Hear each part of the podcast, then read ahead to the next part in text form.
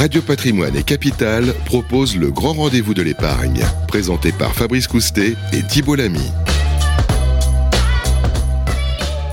Bonjour, bienvenue à tous, bienvenue sur Radio Patrimoine pour ce nouveau numéro du grand rendez-vous de l'épargne. Chaque mois, vous le savez, on décrypte ensemble l'économie avec nos invités, notre grand témoin et l'ensemble de nos experts pour présenter euh, cette émission. Je suis en compagnie de Thibault Lamy. Bonjour Thibault. Bonjour Fabrice. Chef de service chez Capital.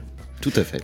Comment ça va Thibaut bah, Écoutez, ça va bien, merci. Bon, on parle d'un placement, euh, on peut le dire, un des préférés, en tout cas un des plus connus, en tout cas qui prend euh, de plus en plus d'ampleur chez, chez les épargnants français, les SCPI. Oui, les sociétés civiles de placement immobilier. Euh, bah, comme d'habitude, hein, j'ai envie de dire, chaque année, on leur prédit le pire avec la, la conjoncture économique qui, qui, se dégrade. Et encore une fois, en 2022, elles ont fait plus que tenir, euh, tenir le choc. Elles ont délivré un rendement en moyenne de plus de 4,5%. Euh, donc la pierre papier a encore confirmé tout son, tout son potentiel et sa résilience. Euh, le défi n'était pas aisé. Hein. Bon, évidemment, on pense à la, à la, crise Covid et aux suites de la, de la crise Covid notamment.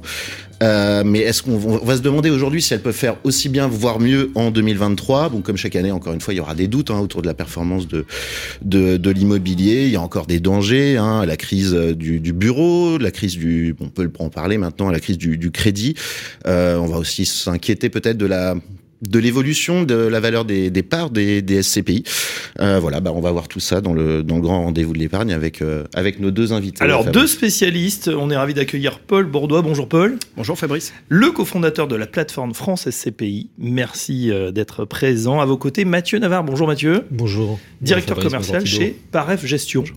Voilà, on va dans un instant euh, en savoir un petit peu plus. Vous allez tout nous dire, effectivement, un, un programme chargé sur ces SCPI. Est-ce qu'il faut encore investir sur les SCPI en 2023 On aura, comme d'habitude, juste après, le coup de cœur, le coup de gueule avec euh, Pierre Sabatier, le président de PrimeView.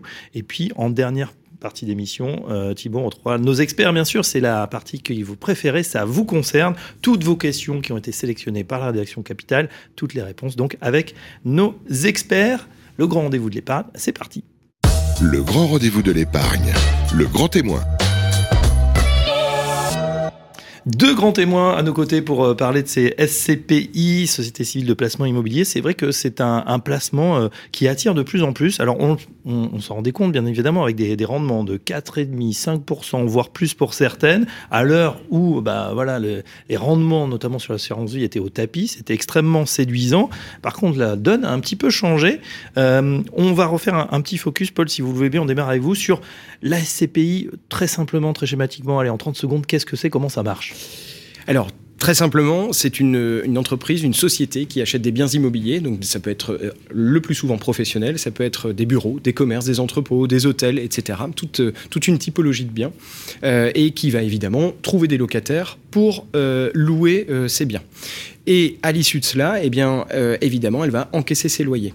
De l'autre côté, pour financer cette société, cette SCPI, eh vous avez des associés, des épargnants qui achètent une ou plusieurs parts et qui, en contrepartie de leur achat, vont percevoir des revenus, des dividendes, tout simplement.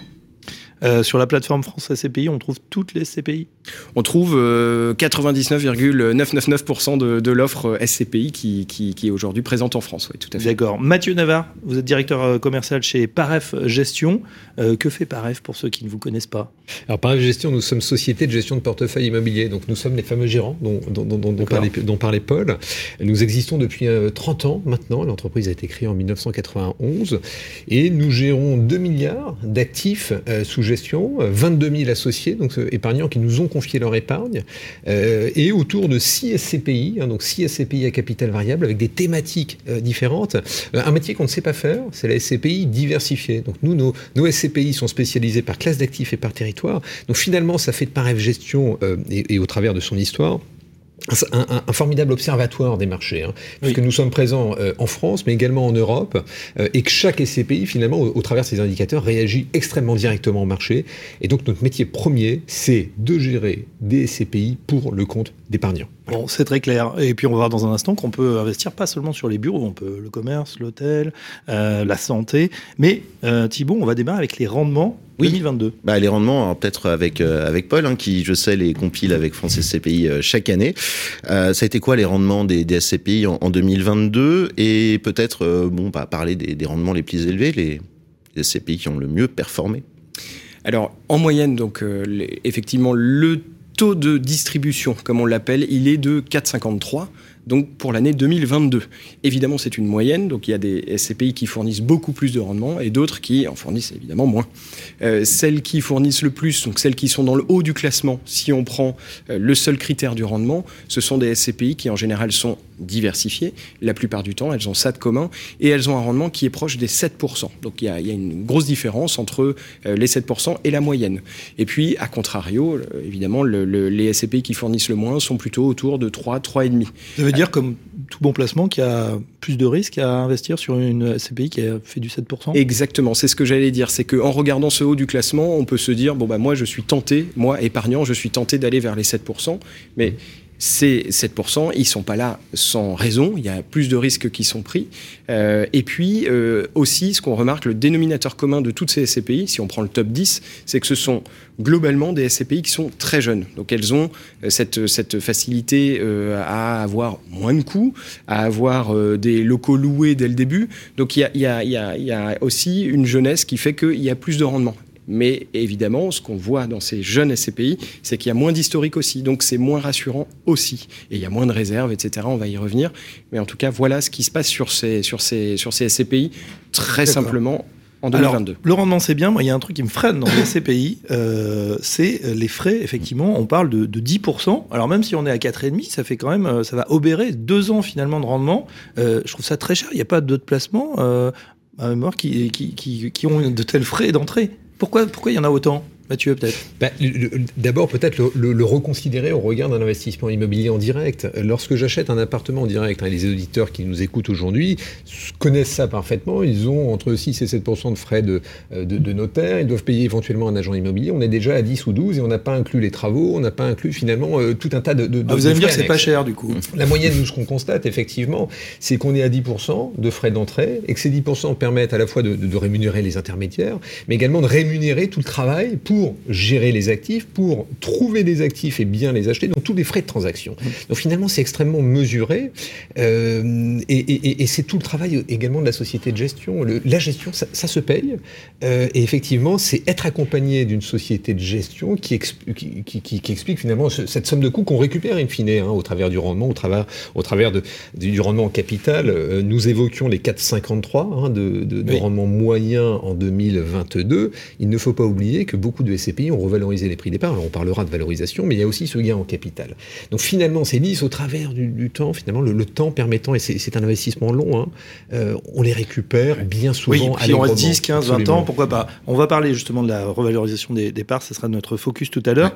Euh, Thibault, alors on a vu qu'il y avait des SCPI sans frais d'entrée. Alors là, ça m'intéresse. Euh, oui, oui, c'est vrai. Il y, a des SCPI sans frais d'entrée. Ça s'est développé depuis 2018 hein, environ, avec, je crois que c'est Néo de Novaxia qui avait lancé un petit peu le, un petit peu le bal. Comment on peut expliquer que des, des, des SCPI fonctionnent Puisque Mathieu nous vient de nous dire que c'était très cher, il y avait des frais de notaire, de, de recherche, etc.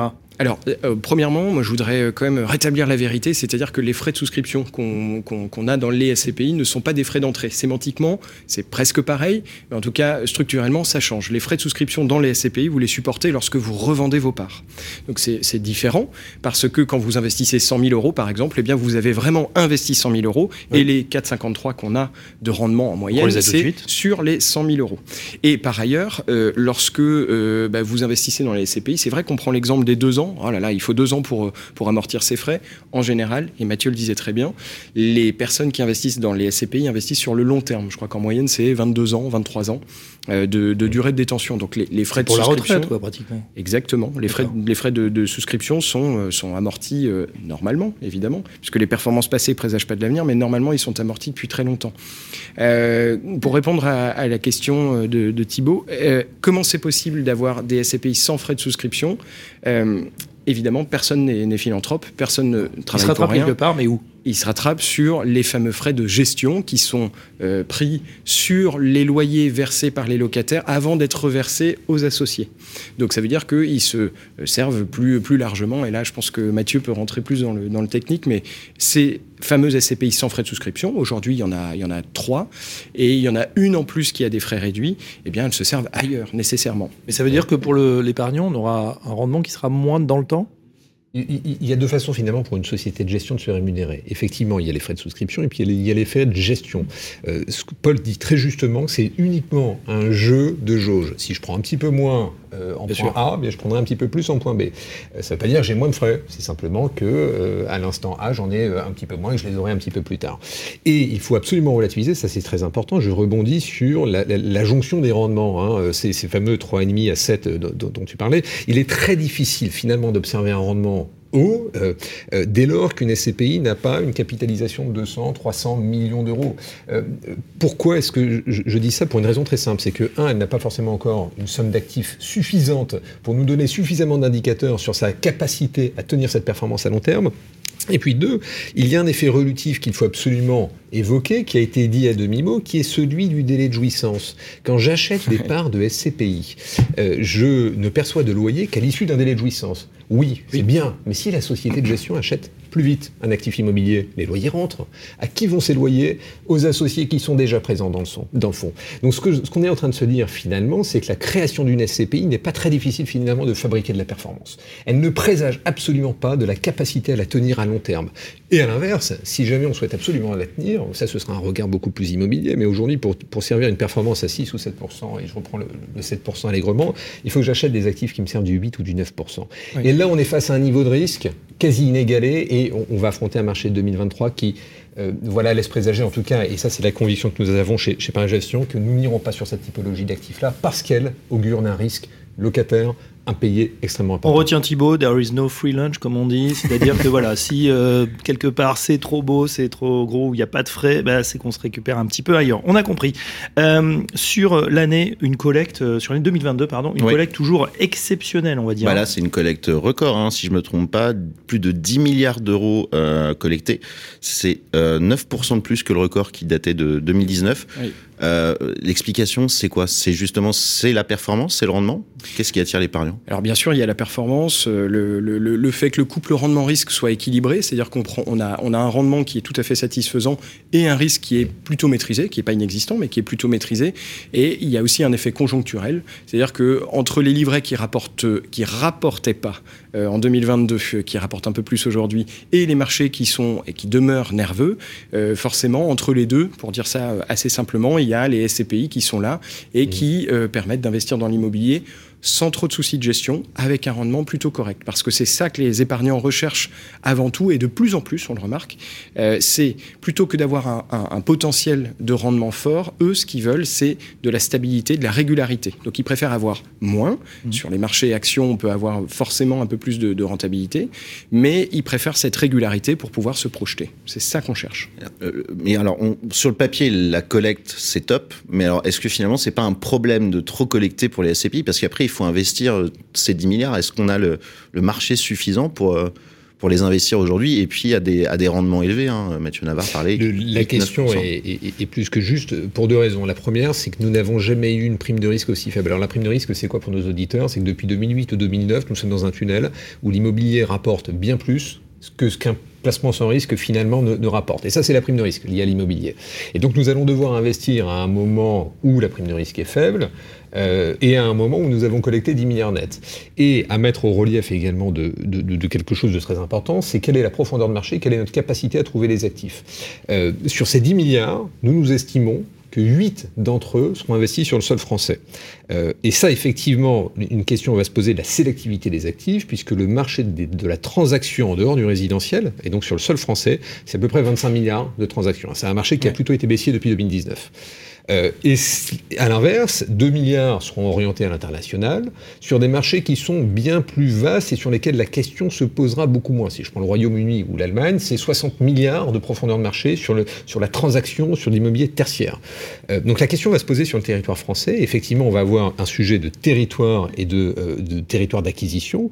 Et puis nous avons également ce sujet que nous vivons un instant, durant lesquels les vendeurs, on, est face à une, baisse progressive des prix, hein, ça va assainir le marché immobilier. Mais pendant ce temps-là, eh bien, on a des vendeurs qui veulent pas forcément vendre euh, à un nouveau prix, qui veulent maintenir leur prix, des acheteurs qui disent mais moi je vais pas acheter maintenant, et nous sommes dans cette, dans, cette situation, et nous préférons attendre finalement que le marché baisse, et ce sera sain pour les SCPI. Euh, donc est-ce que ce sera facile de trouver des actifs? Pas forcément, il va falloir avoir un niveau de sélectivité très important, et on commence à voir sur le territoire français une vraie scission qui s'opère entre les territoires. Si je prends le, marché de l'Île-de-France, qui est le principal marché français. Paris, tout va bien. Paris QCA. Paris QCA sur la demande placée. on explique un quartier hmm. centre d'affaires. Exactement.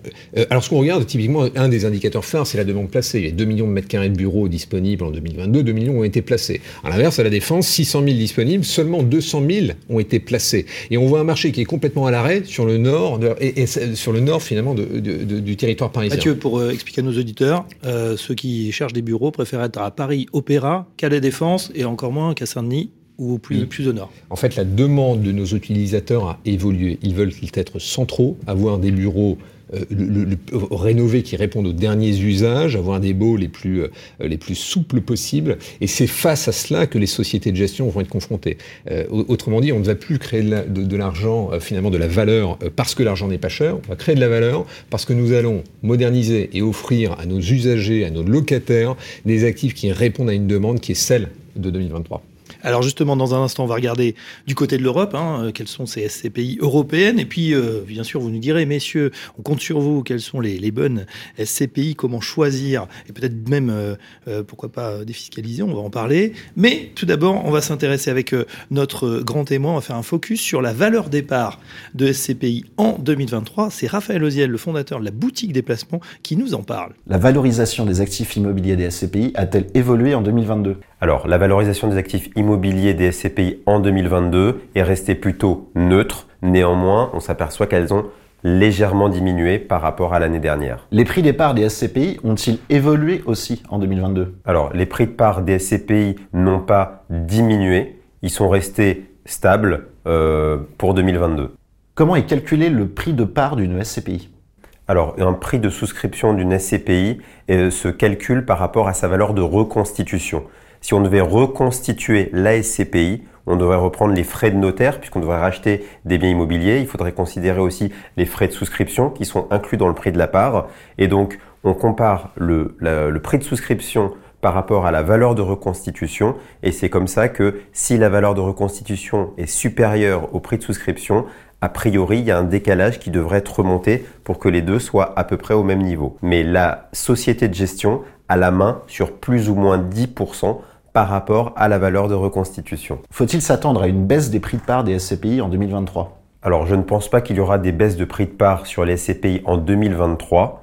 Euh, néanmoins, euh, une SCPI a communiqué au 1er mars 2023 une baisse de son prix de part. C'est la SCPI Lafitte Pierre de 9%.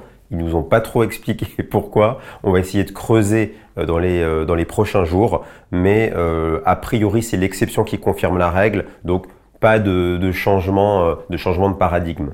Est-ce que certains prix de part sont déjà annoncés Non. Et quand ils le font, bah, on l'a vu avec le cas de la de Pierre, c'est un peu, c'est un peu du jour au lendemain. C'est la seule SCPI à ma connaissance qui a baissé son prix de part euh, en, en 2023. Ce que moi j'attends, c'est d'avoir toutes les valeurs d'expertise, les valeurs de reconstitution de 2022. On les a pas encore bizarrement. C'est au 31 12 2022 que le patrimoine de l'expertise est arrêté, mais on l'aura dans les rapports annuels des SCPI qui sont entre mars et juillet pour les plus tardives 2023. Euh, et là, on pourra voir comment a évolué le patrimoine en 2022 de manière très précise. Faut-il à l'inverse s'attendre peut-être à une hausse du prix des parts? Alors oui, en 2022 déjà, on a quelques SCP qui sont euh, appréciés, donc c'est notable dans un, dans un univers qui est plutôt baissier. C'est le cas de l'hôtellerie. À Trimotel, la valeur de reconstitution s'est appréciée de plus 3%. Mais là où c'est le plus notable, c'est une nouvelle SCPI qui s'appelle Epsilon 360. Son prix de part a pris 9%, la valeur de reconstitution. Et elle est sur la stratégie des small cap.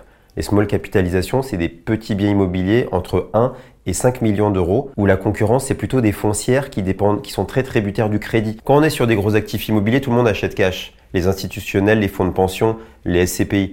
Mais quand on est sur des actifs de taille plus réduite, là, ça va concerner peut-être des, sociétés qui sont très dépendantes du crédit. Et donc là, si vous vous arrivez où vous avez du cash et où le crédit n'est pas forcément nécessaire pour l'acquisition, eh ben, si vous avez moins de concurrence, vous pouvez acheter dans des meilleures conditions. Et c'est peut-être qu'en 2023, ce qu'on appelle ces small caps, peut-être c'est là où il y a une, une opportunité de marché. Est-ce qu'il est possible d'être gagnant en achetant une part de SCPI au bon moment? Oui, en immobilier, il y a toujours un bon moment. Et donc les SCPI, c'est strictement la même chose, tout en, observant euh, précisément cette valeur de reconstitution. Donc c'est le cas d'Epsilon 360 par exemple, c'est le cas d'autres SCPI qui ont des belles valeurs d'expertise par rapport à leur prix de souscription. C'est intéressant d'y rentrer. On dit souvent que c'est bien de rentrer dans une SCPI quand elle vient d'être créée parce qu'il y a un petit potentiel qui est, euh, qui est assez intéressant. Donc euh, peut-être euh, regarder les, les SCPI récentes. Raphaël Oziel, le fondateur de la boutique déplacement, interviewé par Thibault Lamy. Justement, Thibault, on, on vous retrouve un petit, une petite réaction peut-être. Ah oui, peut-être euh, bah, pour, pour vous deux. Hein. Alors, est-ce qu'il faut, euh, Raphaël Oziel, le, le conseiller Pourquoi pas aller sur les nouvelles SCPI Vous pourriez y avoir des opportunités de marché. Vous êtes d'accord avec euh, ce constat? Moi, je suis assez d'accord, effectivement. Euh, après, il faut toujours une. Enfin, comme d'habitude, ne pas mettre ses yeux, tous ses œufs dans, le- même panier, pardon. Et donc, effectivement, quand on investit sur une jeune SCPI, c'est toujours bien d'avoir à côté une SCPI qui est plutôt cœur de portefeuille. Nous, ce qu'on appelle cœur de portefeuille, c'est une SCPI sur laquelle on a suffisamment d'historique, euh, qui a fait ses preuves euh, dans les dernières crises, etc. Mais oui, effectivement, ça peut être une bonne opportunité. Je suis d'accord. Il y a deux points qui été soulevés, effectivement. Il y a le point de l'entrée. Euh, chez Paris Gestion, nous proposons des fonds qui ont 30 ans et puis d'autres qui ont euh, été lancés en 2020. Donc on a cette possibilité-là. Euh, au l'épargnant aura, le choix. Ces, jeunes SCPI, en revanche, et, nous le vivons, vivront le marché immobilier d'un instant T. Donc de la même manière, on rejoint le propos tout à l'heure, si elles achètent un gros rendement, euh, euh, et, bien finalement elles, prendront le risque d'un marché baissier. Et à l'inverse, si elles achètent des actifs de qualité, il faudra savoir les diversifier ensuite. Donc ça, c'est plutôt le regard gérant. Et il y a un deuxième propos qui était tout à fait éloquent et intéressant, c'est d'observer, et c'est très important, la gestion euh, de la performance et, le positionnement par une société de gestion du prix de sa part par rapport à la valeur de reconstitution. Est-ce que les sociétés de gestion ont été prudentes en 2022 Est-ce qu'on a gardé, euh, finalement, ce qu'on appelle des buffers, des coussins de sécurité en positionnant les prix les plus bas possibles Et ce propos est, est- est intéressant qu'on on, on- on a, on a aujourd'hui quasiment l'essentiel hein, des valeurs d'expertise du marché. Nous les publierons en mars parce qu'elles sont approuvées en mars, hein, en rebond euh, finalement euh, au, au reportage. Et donc sur les bulletins trimestriels, vous verrez ces nouvelles valeurs de reconstitution qui réagissent déjà au marché.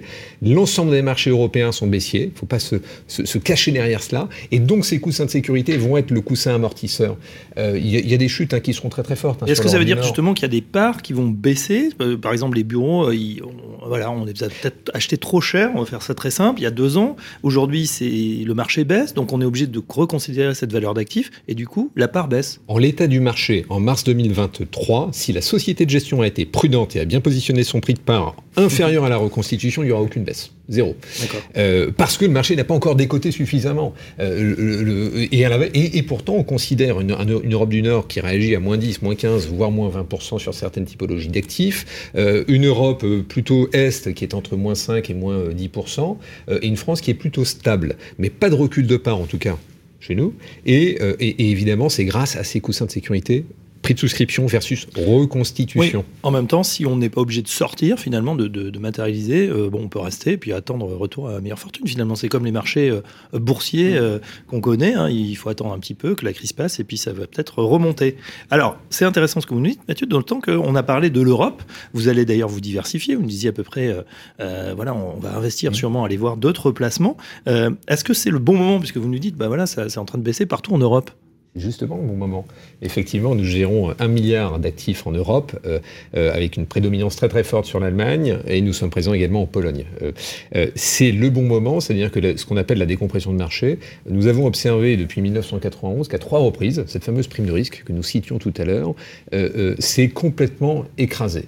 Et systématiquement, les deux années qui suivirent euh, euh, cette compression de la prime de risque, les rendements se sont envolés. Les rendements des, classes d'actifs immobilières. Pour quelle raison? Eh bien, c'est très simple. L'immobilier doit offrir un rendement complémentaire au placement sans risque. Ça veut dire quoi? Ça veut dire que nous sommes euh, devant et, en amont d'une baisse des prix des actifs immobiliers. Ce qui est valable pour le patrimoine déjà détenu en portefeuille, si les degrés de prudence ont été présents tout ira bien, mais ça va donner une opportunité rarement euh, euh, euh, égalée aux SCPI d'acheter sur un marché baissier. Et donc celles qui collecteront et qui collecteront bien vont acheter à des niveaux qui seront des niveaux bas. donc oui, c'est une opportunité, et c'est une opportunité pour le rendement, puisque si j'achète moins cher, j'achète néanmoins un loyer qui sera équivalent, et on sait que les indexations ont été opérées quasiment sur tout le territoire européen. C'est très clair, on achète finalement au son du canon. Thibault, on parle un petit peu maintenant des... Bah, voilà ce qu'on peut faire en 2023 pour ceux qui nous écoutent. Euh, on revient peut-être simplement sur les SCPI européennes. Je voulais voir avec, euh, avec Paul Bourdois peut-être une vue d'ensemble sur la, sur la performance des SCPI européennes, parce qu'il y en a pas mal qui se sont lancés dernier, dernièrement. Est-ce qu'on est dans la moyenne du marché? On est au-dessus? Comment ça se. Alors, on est, on est un tout petit peu au-dessus de la moyenne de marché. Euh, il y a un effet effectivement euh, fiscalité qui est un peu plus adouci euh, par, rapport par rapport à la fiscalité purement franco-française. Donc il y, a, un, tout petit, un tout petit delta, mais qui permet d'avoir une, une, rentabilité plus intéressante. Ça ne veut pas dire que les rendements sont meilleurs en Europe, ailleurs qu'en ailleurs que, ailleurs qu'en France, mais en tout cas cet effet fiscalité permet de doper. Et c'est d'ailleurs l'argument de, beaucoup, de, beaucoup de SCPI qui disent regardez, nous on investit en Europe et effectivement on permet d'avoir une meilleure rentabilité. Là où, là où il faut faire attention, c'est que euh, souvent, et je, ça, ça, ça, contredit un peu ce que, ce que Mathieu disait, c'est que souvent en Europe, les SCPI qui sont franco-françaises sont obligés de faire appel à des, à des brokers, à des intermédiaires, et donc ces intermédiaires prennent des coûts aussi. Donc parfois, quand il y a des opportunités de marché, bah, parfois ces opportunités de marché, elles sont, en tout cas, la, la potentiel de, le potentiel pardon, de plus-value, il est un peu grignoté par ces brokers qui, euh, qui forcément se servent, se servent au passage. Donc voilà. Notez néanmoins que ces frais sont pris dans les frais de souscription. Ça, c'est très important. Oui, pour la plupart. Qu'est-ce qu'on fait en 2023, euh, messieurs Paul Bourdois, vous qui avez la, version euh, tiens, euh, globale, on va dire, de, de, de l'ensemble de ces SCPI Tiens, question d'ailleurs, combien il y a de SCPI disponibles? Alors disponible aujourd'hui, on a un peu plus d'une centaine. Après, ça dépend si vous prenez euh, les SCPI à capital fixe, à capital variable. Capital fixe, donc c'est des SCPI sur lesquels on peut rentrer s'il y a des reventes de parts. Capital variable, évidemment, c'est des SCPI qui sont en constante augmentation de capital, donc sur lesquels on peut rentrer quand on veut. Ils sont ouvertes, hein, comme les fonds ouverts finalement. Exactement. Donc euh, là, effectivement, il y en a entre 50 et 100 euh, de, de, SCPI à capital, à capital variable. votre question, c'est qu'est-ce qu'on fait Alors, la question, qu'est-ce qu'on fait? Voilà, on, on va prendre ceux qui nous écoutent peut-être se disent, moi, voilà, j'ai des réticences, mais je voudrais y aller. Comment je fais pour démarrer euh, Alors, on a compris, on met pas tous les œufs dans le même panier, mais ça veut dire, on, fait quoi pratiquement? On fait France, euh, euh, un peu d'étrangers, un peu d'Europe, du bureau, du commerce? Quelles sont les clés? Alors, euh, les, clés, déjà, il y a une, grille de lecture qui est différente pour chaque épargnant. C'est-à-dire que nous, on a des épargnants qui nous, qui nous contactent en nous disant, bah voilà, moi, je veux, ce que je veux, c'est le, plus fort rendement. Euh, et d'autres qui nous disent, moi, je veux le plus fort historique, la plus forte sécurité, finalement, je veux être rassuré. Euh, il n'y a pas un, profil, il n'y a pas une allocation parfaite ou type pour tous les épargnants. encore une fois, je, je répète, moi, je pense qu'il ne faut pas mettre tous ses œufs dans le même panier, il faut varier. quand on investit sur une SCP qui est plutôt récente, les CPI sans frais, puisque c'était la mode on se méfie de ce qui est à la mode, euh, eh bien, on contrebalance ça par euh, des SCPI qui sont un peu plus cœur de portefeuille. Effectivement, chez Paref, il y a des SCPI qui sont, euh, qui sont défensives, sur lesquelles il y a un historique. Il y en a de, dans d'autres sociétés de gestion. Je suis obligé d'en citer pour, pour pas. Pour, alors, au moins trois marques. comme ça, alors, au moins trois marques. Vous avez effectivement la française avec Épargne foncière, qui est une, une SCPI très ancienne, créée dans les années 60. Vous avez Immorante, qui appartient à la société de gestion Sofidi, qui euh, a euh, un historique assez fort également, qui est très défensif, qui n'est pas du tout sur la même typologie d'actifs, qui est sur les commerces. Et puis, euh, effectivement, on peut investir sur des SCPI européennes, parce que je crois qu'il y, y, a des vraies opportunités. chez Paref, ils, ils, sont, ils sont experts de l'Europe depuis, depuis très longtemps. Il y a d'autres sociétés de gestion qui s'y mettent. Sont-elles experts pour tous les goûts. Est-ce qu'il y a des modes, justement Est-ce qu'il y a, je sais pas, on parle, on parle beaucoup de l'hôtellerie ou de la logistique. Est-ce qu'il y a des SCPI, par exemple, sur ces classes d'actifs en particulier? Alors l'hôtellerie revient, revient effectivement très fort, euh, mais comme je vous le disais, on se, on se méfie de ce qui est à la mode. C'est très dangereux. En 2019, par exemple, avant euh, le Covid, ce qui était à la mode, c'était l'hôtellerie. Vous voyez que ça, ça, ça, ça, a posé problème par la suite. Alors c'était juste conjoncturel, c'était pas, pas sur la qualité des biens, mais par exemple pendant le Covid, ce qui était à la mode, c'était la logistique, euh, c'était la santé, et effectivement, c'est des classes d'actifs. Aujourd'hui, c'est des typologies d'actifs qui voient leur rendement un tout petit peu baisser. Donc peut se rendre compte qu'il y a des effets de, vase communicant. Et les bureaux, euh, on n'en a pas parlé, mais les bureaux, c'est intéressant, c'est défensif, euh, ça permet d'avoir du rendement. Euh, c'est une classe d'actifs à ne pas négliger. Raphaël Oziel tout à l'heure parlait de, ce qu'on appelle les small caps. C'est aussi une thématique qui peut être intéressante. Voilà, je pense qu'il y a vraiment, il y en a pour tous les goûts dans les SCPI. Voilà, plus de 100 SCPI disponibles. Un dernier conseil pour terminer cette émission, Mathieu? Ce que Paul disait est très juste, le temps du marketing n'est pas celui de l'investissement. Euh, et ça, nous, on le constate souvent, euh, et les épargnants le constatent souvent, mais avec un, train de retard, mais c'est structurel. Euh, non, il faut, il, faut, il faut véritablement observer de très près ces, ces- ces pays. Je rejoins le fait de ne pas mettre tous ses œufs dans le même panier, et c'est de cette manière qu'on a constitué en tout cas notre, notre gamme, hein, pour offrir différentes classes d'actifs, différents territoires, et puis être alerte aussi à tous les indicateurs des SCPI. Nous avons parlé de rendement, assez allègrement de rendement. Il n'y a pas que le rendement dans les SCPI. Il y a beaucoup d'indicateurs à observer, obs- euh, indicateurs techniques. Nous avons parlé de la valeur de reconstitution, mais ce n'est pas tout. Euh, euh, et ça, c'est un vrai message à passer à nos auditeurs. Soyez alerte quant à la durée résiduelle des baux. Si j'achète un rendement, c'est bien, mais il est verrouillé sur combien de temps mon rendement? Et mon locataire s'est engagé à me payer combien de temps? Alors, quand j'ai peu d'actifs, c'est- un peu le, le- le- voilà, c'est un, petit peu du bluff, mais, mais quand j'ai une manne d'actifs, j'ai ce qu'on appelle une WALB ou une durée résiduelle des baux. Observons-la. faut garder ça. Observons le taux d'occupation financier, observons la dette et la structuration de la dette. Euh, on a la chance finalement en tant que euh, euh, société de gestion, tous hein, sur, sur le marché, d'avoir des dettes plutôt saines, plutôt à taux fixe, plutôt étalées, plutôt échelonnées. Donc les hausses de taux, nous n'allons pas les subir en tant que telles sur le parc existant. Voilà, Oh, soyons alertes à tous ces indicateurs. Alors évidemment, pour vous conseiller, votre euh, conseiller en gestion de patrimoine préféré, si vous n'en avez pas, il y a aussi d'excellents magazines qui font des palmarès, je crois, Thibault. Oui, oui, assez, assez régulièrement. On reprend d'ailleurs notamment les palmarès qui sont fournis par, euh, par France SCPI, par l'IEIF. Voilà, on- Voilà, donc on la règle, de une fois de plus, la diversification. Euh, N'hésitez pas à panacher, effectivement, les classes d'actifs, les pays. En tout cas, il y en a pour tous les goûts sur plus de 100 SCPI. Et ça va continuer. En tout cas, nos experts sont plutôt confiants pour cette année 2023. Merci à Paul Bourdois, le cofondateur de la plateforme France SCPI.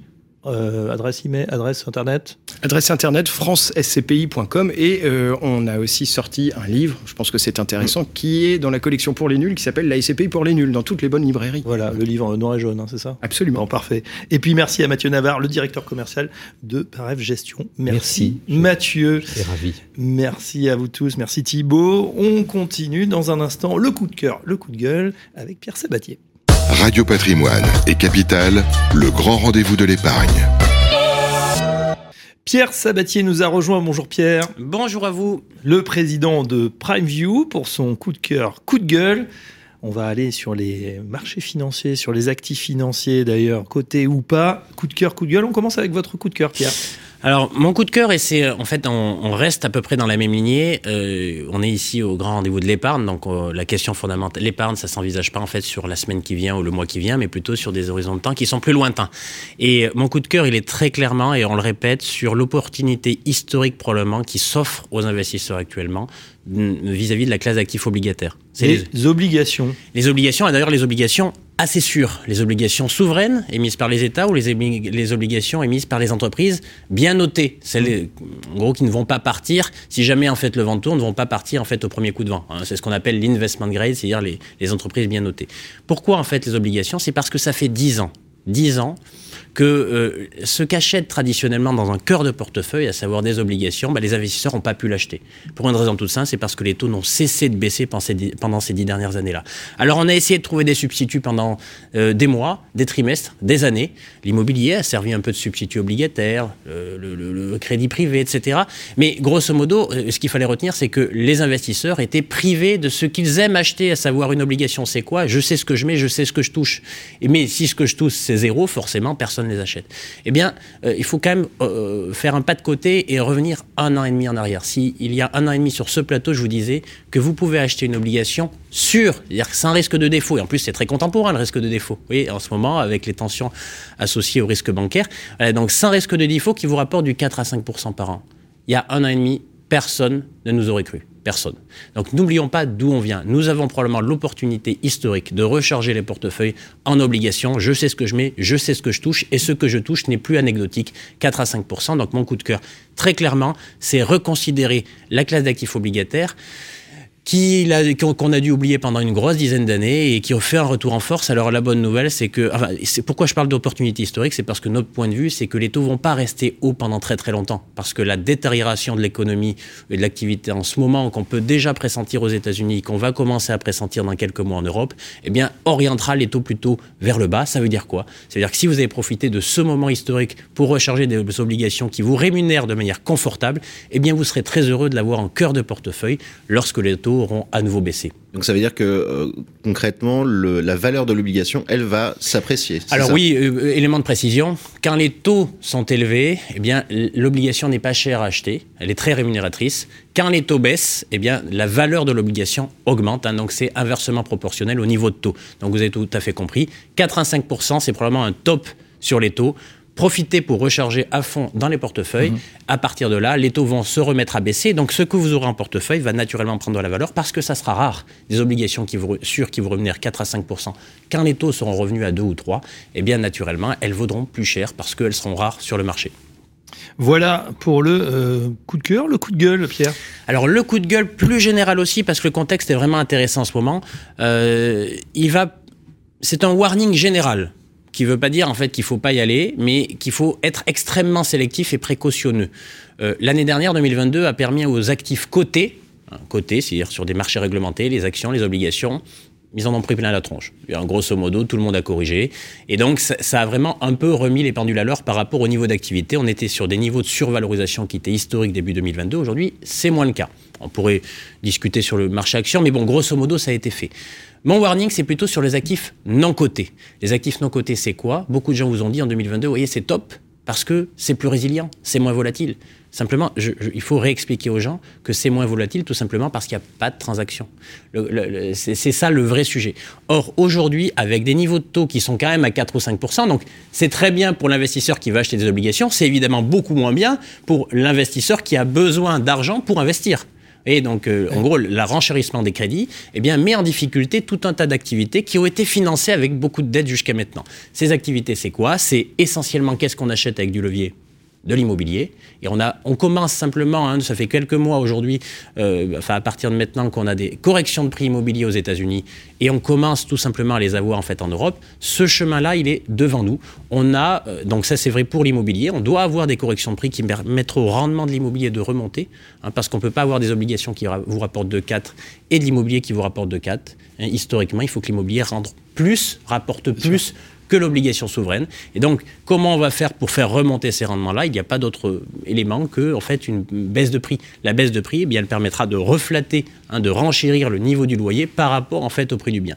Et donc, ça, c'est devant nous. Donc, attention sur cette classe d'actifs-là. Et la, la deuxième, c'est tout ce qu'on appelle private equity ou private credit qui a, qui, vous savez, en fait, tous ces fonds d'investissement sont un peu substitués aux banques au cours des dix dernières années. Donc, on a alimenté tout un tas d'activités, notamment des startups, donc à travers euh, de la dette ou des actions qu'on leur a fournies à travers des fonds de private equity.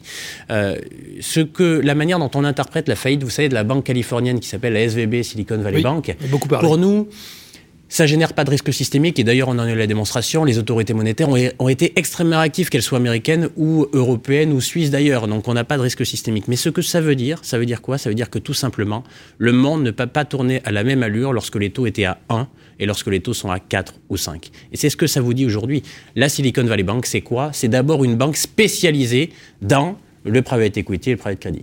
Et qu'est-ce qu'elle nous dit Ces difficultés, elles nous disent tout simplement que ce monde-là ne peut pas tourner à la même allure parce que les taux, en fait, se sont très fortement renchéris depuis un an.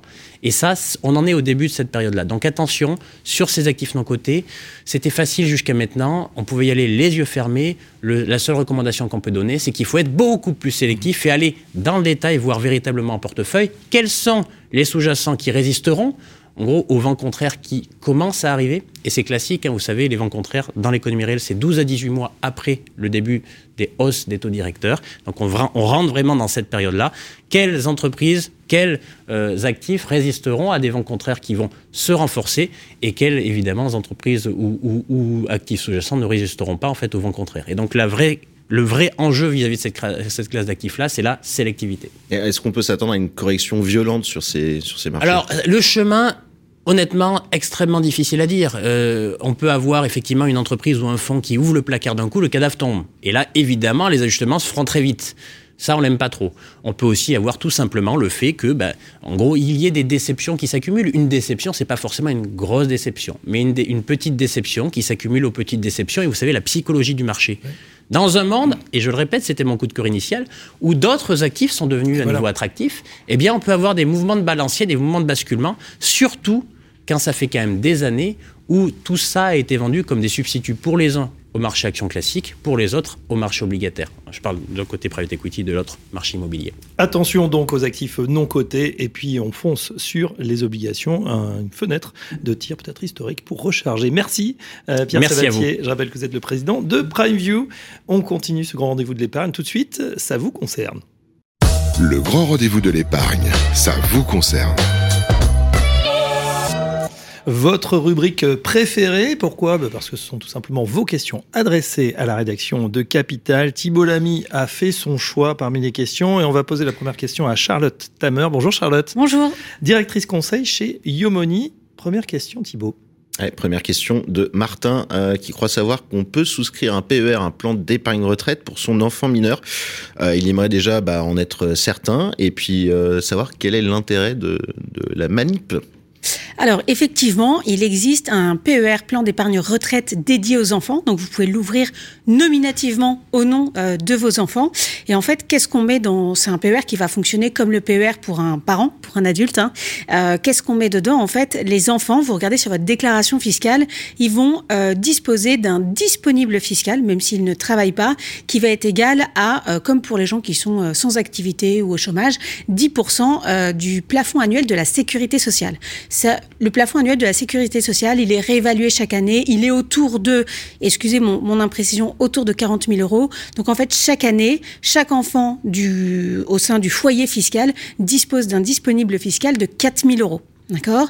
Alors, vous pouvez ouvrir un PER au nom de votre enfant, donc il lui appartient, il est nominatif, et chaque année, vous pouvez investir le disponible fiscal et seulement le disponible fiscal de l'enfant, d'accord, qui viendra en déduction des revenus du foyer fiscal. Donc en fait, j'épargne pour mon enfant et euh, le parent, bah, lui, il s'octroie euh, l'avantage fiscal. Quel est l'intérêt de, cette manipulation? Eh ben l'intérêt de cette manipulation, c'est qu'on va imaginer que Martin, alors on, on, connaît assez peu sa situation, mais on va imaginer qu'il a une tranche marginale de 40%, et donc euh, il a son fils Léo, et donc il a le disponible fiscal de 4000 euros, il va investir 4000 euros dans le PER de Léo, et en fait, il va avoir 40% d'économie d'impôt, enfin les, les 4000 euros investis sur le PER de Léo, vont venir en déduction euh, du, revenu imposable du foyer fiscal. Et donc l'économie euh, fiscale réalisée, elle sera de 40%, soit de 1600 euros. Et donc en fait, il aura mis 4000 euros pour euh, Léo, qui lui auront concrètement coûté 2400 euros. Donc ça permet, ça peut être un booster, c'est-à-dire que concrètement, je mets 4000 euros pour mon fils, mais ça me coûte 2400 euros par mois. Alors il y a un intérêt fiscal, mais la question qui se pose sur un produit tunnel comme le PER, c'est comment on débloque? Il va pas attendre la retraite de son fils pour le débloquer. Ma réponse, elle va se faire en deux temps. La première, c'est que au final, le PER, dans sa nouvelle version telle qu'il existe depuis la loi Pacte, euh, présente un avantage certain qui est la possibilité de libérer son capital en cas d'acquisition de la résidence principale. Et au final, on se rend compte que quand les gens mettent de l'épargne de côté pour les enfants, Très souvent, ça ne sert ni pour acheter une voiture, ni pour payer les études, mais bien pour l'acquisition de la résidence principale. C'est ce qui sort des statistiques officielles, hein, que vous investissiez en PER ou en assurance vie. C'est surtout dédié euh, à l'apport du premier bien, euh, du premier bien immobilier, qu'il soit résidentiel ou locatif. Donc au final, Léo, eh ben, on peut l'ouvrir dès la naissance son PER. On imagine que son père lui mette euh, quelques milliers d'euros chaque année avec l'avantage fiscal qui bénéficie au foyer, donc aux parents. Et puis au moment où Léo veut acheter sa résidence principale, il va pouvoir de manière anticiper, débloquer son PER. Donc jusque-là, on se dit qu'on a trouvé un produit un peu magique pour booster notre capacité d'épargne à l'égard de nos enfants, sauf que on a oublié les conditions de sortie du PER. Et c'est là que ça commence un petit peu à se corser. Donc d'un point de vue marketing, en apparence, c'est vraiment très sexy, ça donne vraiment envie d'y aller. Et puis on a l'impression que grâce à l'économie fiscale, et souvent les gens s'arrêtent là malheureusement, et eh ben en fait on est incité à épargner pour ses enfants. Le problème c'est quand vous sortez d'un PER, quand vous sortez en cas d'achat de la résidence principale et que vous soyez enfin, que le PER ait été ouvert à l'origine par vos parents ou par vous-même, hein, qu'importe, les conditions de sortie sont les mêmes. Donc on se projette Léo à 25 ans, il faut quand même qu'il ait un premier euh, travail hein, euh, euh, pour acheter sa résidence principale, puisqu'il va sûrement faire un prêt en face. Et on estime qu'entre ce que son père lui a mis chaque année, plus ça a travaillé sur les marchés, on va dire que Léo, il se retrouve avec 90 000 euros. Et que sur ces 90 000 euros-là, on va estimer qu'il y a 20 000 euros de plus-value et qu'il y a 70 000 euros de capital. Je l'ai fait vraiment au, au, au hasard, hein, ne sortez pas les ne sortez pas les calculettes. Donc au moment où Léo il va liquider son PER, bah, il va le liquider en entier parce que généralement quand on achète un bien immobilier, on sort pas 2000 euros, c'est-à-dire qu'on sort euh, l'argent en une seule fois. Les 20 000 euros de plus-value, ils vont être taxés alors au, au, prélèvement forfaitaire unique 30% enfin on verra d'ici 25 ans, mais en tout cas c'est la fiscalité des plus-values mobilières. Jusque là pas de problème. Le problème c'est que les 70 000 euros de capital qui ont donné une déduction fiscale à l'entrée vont être retrouvés fiscalisés sur le revenu, mais cette fois-ci, non pas pour les parents, mais pour Léo. Et donc Léo, on imagine qu'il est son premier travail, il gagne 35 000 euros par an, ce qui est déjà plutôt pas mal pour entrer sur le marché du travail. Il est à la tranche à 30%, et sur une année, il va se rajouter 70 000 euros de revenus. Et donc, ce qui aura été déduit fiscalement à l'entrée va être refiscalisé. Donc Léo, il va pas se retrouver avec un apport de 90 000 euros. Il va se retrouver avec un apport beaucoup moindre. Et parfois même, en fait, ce qui peut se passer, c'est que l'avantage fiscal récupéré par les parents il est plus souvent de 30 que de 40%, et à la sortie, on monte facilement sur des tranches à 40%, parce que les sommes sorties sont assez conséquentes. Donc en fait, il y a un jeu de basculement. En fait, le PER, encore une fois, enfin la défiscalisation, euh, on dit souvent no lunch free euh, en finance, mais c'est encore plus vrai en défiscalisation. Ce que le PER, c'est du crédit d'impôt. C'est-à-dire que on vous dit, il y a une somme d'argent, au lieu de la donner aux impôts, vous la bloquez sur un PER, on vous prête ce capital, vous allez chercher de la plus-value que vous n'auriez pas eu sans ce capital, parce qu'il faut du capital pour aller chercher une plus-value. Par contre, à la sortie, vous gardez la plus-value, mais vous rendez le capital. Et sauf que là, c'est le père qui bénéficie de l'avantage fiscal, mais c'est l'enfant qui repaye l'avantage fiscal derrière. Alors certains, ça ne les gênera pas, mais il faut quand même l'avoir en tête. Moi, je trouve quand même que l'assurance vie, puisqu'on peut aussi ouvrir des assurances vie au nom des enfants, va présenter des conditions de sortie. On met un peu moins en amont, mais au final, il restera tout autant, voire un peu plus, parce que la sortie fiscale sur les plus-values sera plus attractive sur une assurance vie. Je ne sais pas si c'est clair, mais... C'est très euh, clair. Une fois de plus, il ne faut pas que ce soit la carotte fiscale hein, qui, vous motive. Encore une fois, on ne fait pas des décisions d'investissement en fonction de la fiscalité, mais bien en fonction de la, de, du rendement que l'on cherche derrière. Et dernier point, parce que c'est une question qui est très très souvent posée, le disponible fiscal des enfants n'est utilisable que sur les PER enfants. C'est-à-dire que si vous décidez par rapport à ce que je viens de vous dire, d'ouvrir au final une assurance vie pour votre enfant, moi je pense que c'est le, ça reste quand même le meilleur choix. Euh, vous ne pouvez pas euh, utiliser le PER, enfin le disponible fiscal de vos enfants pour le mettre dans votre propre PER. Le PER d'un enfant mineur n'est utilisable que sur un PER enfant, parce qu'entre époux on peut se les passer, mais mhm. entre parents et enfants on ne peut pas. Voilà. C'est très clair. Merci Charlotte, Charlotte Tamer, la directrice conseil chez Yomoni. Dans un instant, une autre question.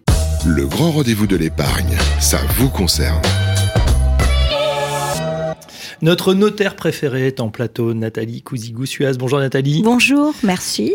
Bonjour à tous. On a une nouvelle question. Euh, eh Thibault, on vous écoute. C'est euh, un peu dramatique, mais expliquez-nous. Voilà, un lecteur, euh, Christian, son père est, décédé. Il était propriétaire d'une maison de campagne. Euh, de son vivant, donc le père de Christian avait approuvé le devis d'un couvreur pour la réparation du toit de cette maison pour un montant de 12 000 euros. Les travaux maintenant sont terminés, mais donc le père de Christian est décédé avant d'avoir pu régler. Euh, Christian, il se demande si c'est à lui de payer ces 12 000 euros, parce que le, couvreur lui demande de, régler à lui la totalité. Donc Christian se demande aussi s'il peut se retourner vers ses sœurs pour partager le, Bien sûr, ben, bien sûr. Alors, ce qu'il faut savoir en fait, lorsque vous avez une dette, bah, cette dette, elle ne s'éteint pas parce que vous décédez. Donc, il y a une transmission qu'on appelle active. Les héritiers reçoivent le patrimoine avec le bon, c'est-à-dire la maison, mais avec le moins bon, c'est-à-dire les dettes qui sont attachées. Alors, bien sûr, on n'est pas toujours obligé d'accepter une succession. On peut la refuser ou on peut aussi l'accepter à concurrence de l'actif net. Pourquoi je vous dis ça? Parce que quand vous acceptez la succession, vous êtes tenu de toutes les dettes du défunt, même si ça dépasse ce qu'il a laissé, et vous êtes tenu sur votre patrimoine personnel. Donc revenons au cas de Christian.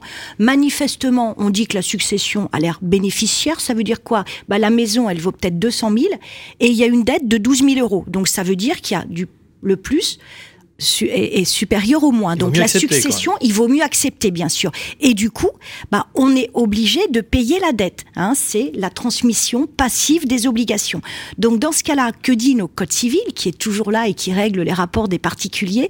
Eh bien, c'est que la dette, elle se divise. C'est-à-dire que bien sûr, elle est due par la succession, mais le couvreur, normalement, il devrait diviser ses poursuites.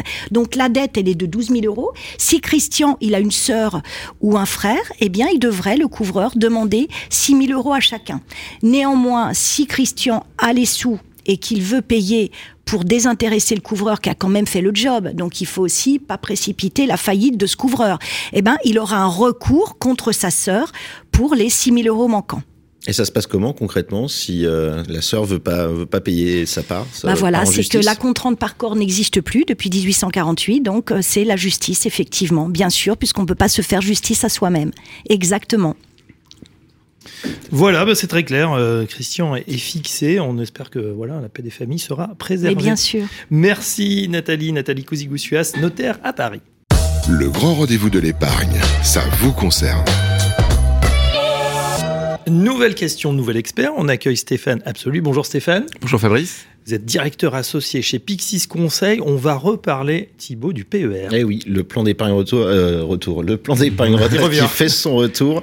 Euh, c'est une question d'Emma, euh, donc qui a un PER et euh, qui se demande si les sommes placées dans cette euh, dans cette enveloppe entrent dans le champ de l'IFI, euh, l'impôt sur la fortune immobilière. Alors c'est une question qui est souvent qui est souvent posée. Emma a bien raison. Euh, Ce qu'il faut déjà euh, identifier, c'est que lorsqu'on parle de PER, on a deux typologies de PER. On a des PER assurance et ce qu'on appelle des PER bancaires forme compte titre. Donc on a ces deux PER euh, dont le traitement va pas être être forcément le, le même. Et puis la question qui se pose par rapport à, à Emma, c'est euh, les unités de compte en immobilier qui seraient logées à l'intérieur de son PER. Et donc ça veut dire que cette poche d'immobilier à l'intérieur de ce de cette enveloppe PER serait normalement à déclarer au titre de l'IFI, puisque c'est considéré comme du bien immobilier. Alors, jusqu'à maintenant, il y avait quand même un flou euh, sur cette sur cette question de la déclaration ou pas de ces euh, valeurs euh, immobilières. Euh, les euh, compagnies d'assurance avaient tendance à envoyer des IFU avec une ligne PER et des actifs du coup euh, en, en immobilier euh, à déclarer. Alors, on Et là, ce qu'est l'IFU. euh, L'IFU, l'imprimé fiscal unique, c'est-à-dire le- lorsque la compagnie euh, informe le, le, le client de ce qu'il va devoir déclarer, que ce soit pour l'impôt sur le revenu ou sur l'IFI. Et donc les compagnies avaient tendance à intégrer dans ces IFU le fait que le PER et les valeurs immobilières dans le PER étaient à déclarer. Euh, il y a une question qui a été posée pour avoir la réponse de Bercy pour clarifier justement ce sujet. Alors, elle a clarifié euh, du coup ce sujet, sauf que la réponse est tout sauf claire, euh, puisque euh, aujourd'hui, position, la position de, de Bercy, l'administration fiscale, c'est de dire que les PER, notamment les PER assurance, sont des contrats qui normalement ne sont pas rachetables. C'est-à-dire qu'ils sont bloqués sauf cas de déblocage. Donc la position de Bercy, c'est de dire, dans la mesure où mon PER est un contrat qui est non rachetable, il est donc bloqué, donc pas déclaré, normalement pas à déclarer au titre de l'IFI. Sauf que derrière, euh, Bercy a rajouté euh, une petite phrase qui dit en revanche, si le contrat est rachetable, il devra être déclaré au titre de l'IFI.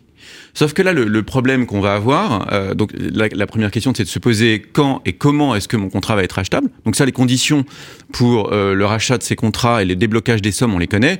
Euh, Charlotte le disait tout à l'heure, le, le déblocage de, le déblocage pour l'acquisition de sa résidence principale, évidemment le départ à la retraite.